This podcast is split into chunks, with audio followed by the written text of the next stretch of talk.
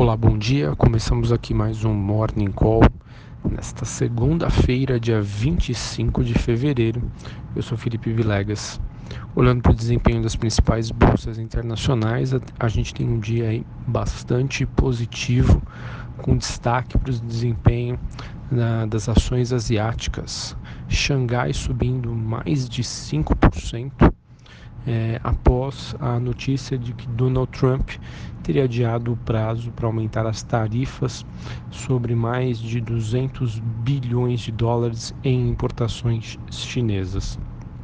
Isso fez com que a bolsa de Xangai tivesse a maior alta desde 2015.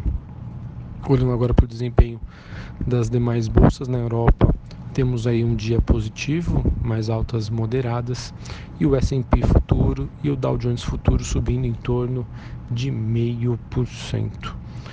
Os mercados então acabam estendendo o desempenho positivo da última sexta-feira com o noticiário envolvendo o adiamento da elevação das tarifas que foi feito aí, que foi no caso, perdão, anunciado pelo governo americano. Em relação às commodities, o petróleo também tem dia de alta, o petróleo WTI subindo aí 0,3, os metais também seguem no positivo. E os principais pares da Vale têm altas moderadas, no caso da BHP e a Rio Tinto, que é leve. Sobre o dólar, neste momento, o, o, índice dólar frente aos seus principais pares globais tem uma leve baixa de 0,12 nesta segunda-feira. Esta semana, fique de olho no discurso do presidente do Federal Reserve, Jeremy Powell, que será sabatinado pelo Congresso no meio da semana. Temos a expectativa também de Trump se reunir com o líder norte-coreano é, a partir da terça-feira. E na quinta-feira deve ser divulgada mais uma prévia do PIB dos Estados Unidos para finalizar a, a, semana, a gente tem aí a Premier britânica Theresa May, que deve colocar uma data para a votação final do acordo do Brexit. Olhando aqui para a agenda do dia, nós temos às 8 horas da manhã dados de inflação, 8 e meia da manhã será divulgada a pesquisa Focus do Banco Central, que contém as expectativas sobre taxa de juros, câmbio, PIB, entre outros. Às 10h30 da manhã temos saldo em conta corrente, investimento no estrangeiro direto e às 15 horas, 13 horas da tarde, balança comercial semanal. Tudo isso aqui no Brasil. Olhando para o calendário norte-americano, meio-dia temos estoques no atacado e meio-dia e meia atividade de manufatura do Fed Dallas de fevereiro.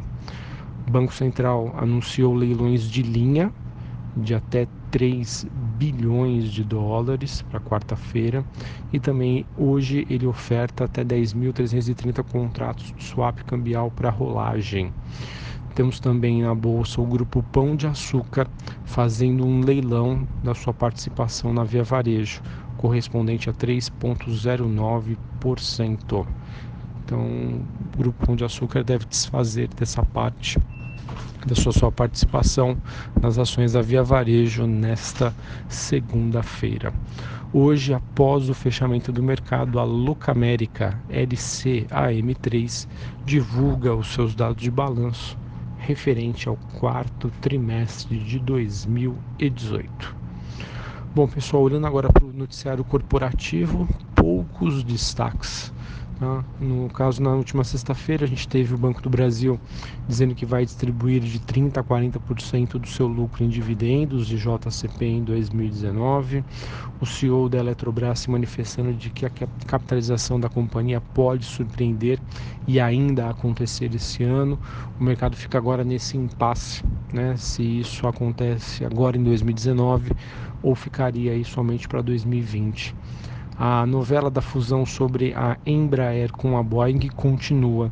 Na última sexta-feira tivemos a Justiça Federal de São Paulo mandando suspender a assembleia sobre a fusão. Então acredito que a ação aí possa é, ter aí um dia de volatilidade.